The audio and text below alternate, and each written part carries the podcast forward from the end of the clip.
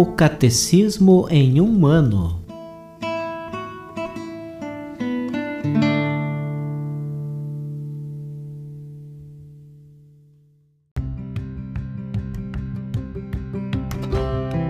Olá, eu sou Alesiandro, seminarista da Diocese de Ponta Grossa, Paraná. Você está ouvindo o podcast O Catecismo em um ano. Vamos ler todo o Catecismo da Igreja Católica ao longo de 365 episódios. Estamos utilizando a tradução em português apresentada pela CNBB em 2013, baseada na edição típica em latim. Baixe o plano de leitura por meio de um link que você encontra na página do Instagram, arroba o Catecismo em um ano, ou na descrição deste podcast.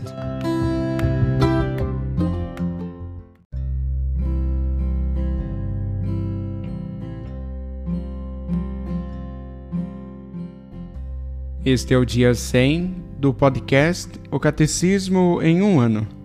Nós estamos lendo a primeira parte do Catecismo sobre a profissão de fé, na segunda sessão sobre os símbolos da fé, no capítulo 3, Creio no Espírito Santo. E hoje nós iremos ler os números de 767 a 769.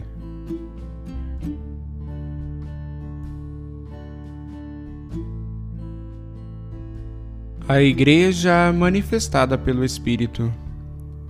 Terminada a obra que o Pai havia confiado ao Filho para realizar na terra, foi enviado o Espírito Santo no dia de Pentecostes para santificar a Igreja permanentemente.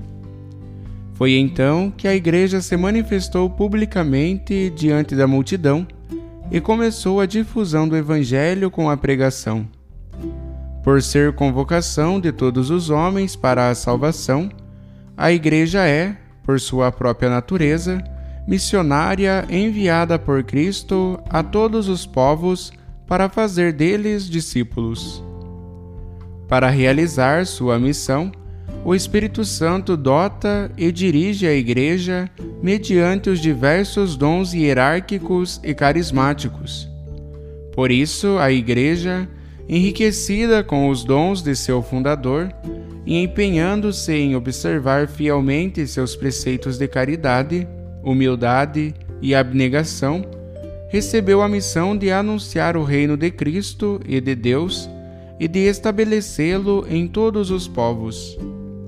Deste reino, ela constitui na terra a semente e o início. A Igreja consumada na glória. A Igreja só terá sua consumação na glória celeste quando do retorno glorioso de Cristo. Até aquele dia, a Igreja avança em sua peregrinação por meio das perseguições do mundo e das consolações de Deus.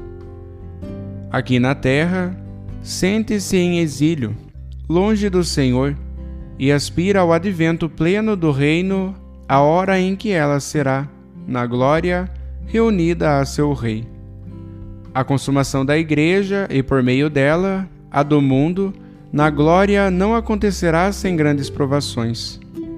Só então todos os justos, desde Adão, de Abel, o justo, até o último eleito, serão congregados junto do Pai na Igreja Universal.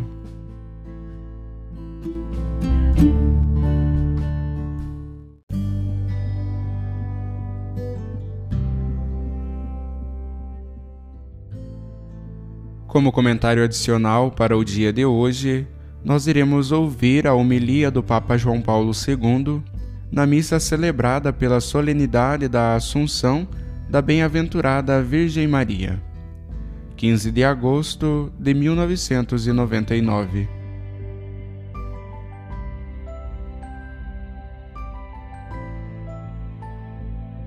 Magnificat anima mea Dominum Lucas capítulo 1, versículo 46.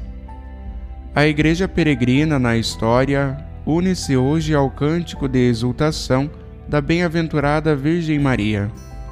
Exprime a sua alegria e louva a Deus, porque a mãe do Senhor entra triunfante na glória do céu. No mistério da sua Assunção, aparece o significado completo e definitivo das palavras que ela mesma pronunciou em Ain Karim, ao responder à saudação de Isabel, porque me fez grandes coisas o Onipotente. Lucas capítulo 1, versículo 49. Graças à vitória pascal de Cristo sobre a morte, a Virgem de Nazaré, unida profundamente ao mistério do Filho de Deus, compartilhou de modo singular os seus efeitos salvíficos. Correspondeu plenamente com seu sim à vontade divina. Participou intimamente na missão de Cristo e foi a primeira, depois dele, a entrar na glória, em corpo e alma na integridade do seu ser humano. O sim de Maria é alegria para quantos estavam nas trevas e na sombra da morte. Com efeito, através dela veio ao mundo o Senhor da vida. Os crentes exultam e veneram-na como mãe dos filhos remidos por Cristo. Em particular, neste dia, contemplam-na como sinal de consolação e de segura esperança. Prefácio. Para todo o homem e cada povo a caminho rumo à pátria eterna. Caríssimos irmãos e irmãs, volvemos o nosso olhar para a Virgem que a liturgia nos faz invocar como aquela que rompe os vínculos dos oprimidos, restitui a luz aos cegos, afasta de nós todos os males e nos obtém todo o bem, conforme o hino das segundas vésperas. Magnificat anima mea Dominum. A comunidade eclesial renova na solenidade odierna o cântico de agradecimento de Maria. Falo como povo de Deus e pede a cada crente que se una ao coro de louvor ao Senhor. A isto, já desde os primeiros séculos, exortava Santo Ambrósio. Seja em cada um a alma de Maria a magnificar o Senhor. Seja em cada um o Espírito de Maria a exultar em Deus. As palavras do Magnífica são como que o testamento espiritual da Virgem Mãe. Com razão, portanto, elas constituem a herança de quantos, ao reconhecerem-se seus filhos, decidem acolhê-la na própria casa, como fez o apóstolo João, que recebeu como mãe diretamente de Jesus aos pés da cruz. Conforme João capítulo 19, versículo 27. Signum magnum paruit in cello Apocalipse, capítulo 12, versículo 1. A página do Apocalipse, que há pouco foi proclamada ao apresentar o sinal grandioso da mulher vestida de sol, Apocalipse, capítulo 12, versículo 1, afirma que ela estava grávida com dores de parto e gritava com ânsias de dar à luz. Apocalipse, capítulo 12, versículo 2. Também Maria, como escutamos no Evangelho, quando vai ajudar a prima Isabel, leva no seu seio o Salvador, concebido por obra do Espírito Santo. Ambas as figuras de Maria, aquela histórica descrita no Evangelho e a velada no livro do Apocalipse, simbolizam a Igreja.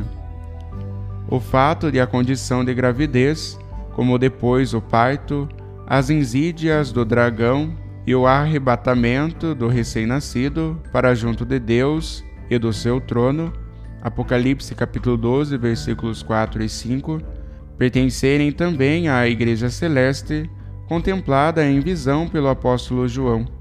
É bastante eloquente e, na solenidade odierna, é motivo de profunda reflexão. Assim como Cristo, que ressuscitou e subiu ao céu, traz para sempre em si, no seu corpo glorioso e no seu coração misericordioso, as feridas da morte redentora, assim também a sua mãe tem na eternidade as dores de parto e as ânsias de dar à luz. Apocalipse capítulo 12, versículo 2. E assim como o Filho, mediante a sua morte, não cessa de remir todos os que por Deus são gerados como filhos adotivos. De igual modo, a nova Eva continua, de geração em geração, a dar à luz o homem novo, criado segundo Deus, na justiça e na santidade verdadeira. Efésios capítulo 4, versículo 24. Trata-se da maternidade escatológica da Igreja, presente e operante na Virgem. No presente momento histórico, ao termo de um milênio e na vigília de um novo horizonte de época, esta dimensão do mistério de Maria parece mais do que nunca significativa. Nossa Senhora, elevada entre os santos à glória de Deus, é sinal seguro de esperança para a Igreja e para a humanidade inteira.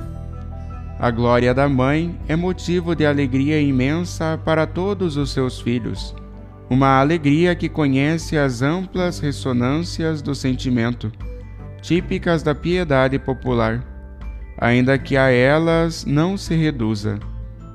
É uma alegria, por assim dizer, teologal, firmemente fundada no mistério pascal.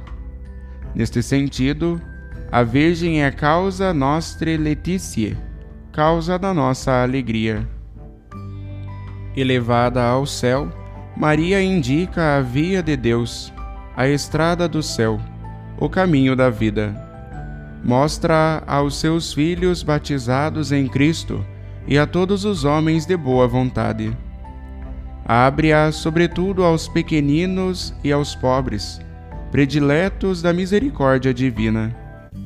Aos indivíduos e às nações, a Rainha do mundo manifesta o poder de amor de Deus, cujos desígnios dispersam os dos soberbos, derrubam os poderosos e exultam os humildes, cumulando de bens os famintos e despedindo os ricos com as mãos vazias. Conforme Lucas capítulo 1, versículos 51 a 53.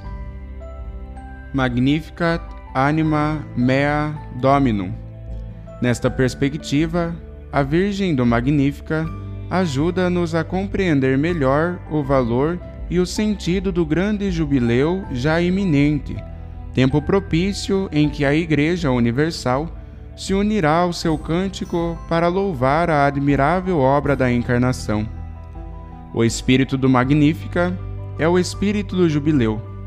De fato, no cântico profético, Maria dá voz ao júbilo que enche o seu coração, porque Deus, seu Salvador, olhou para a humildade de sua serva.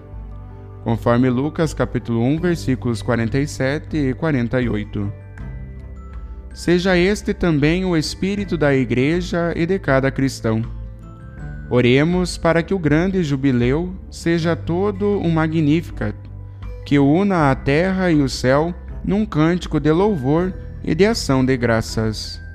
Amém.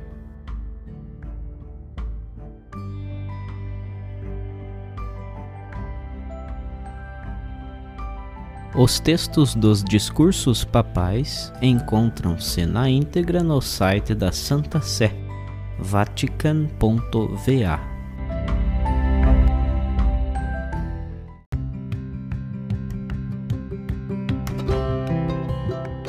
Você acaba de ouvir mais um episódio do podcast O Catecismo em um Ano Continue nesse bom propósito de aprofundar o conhecimento e a vivência da fé católica e procure participar da sua comunidade. Rezemos por todos que estão fazendo esse caminho de leitura do catecismo. Até amanhã!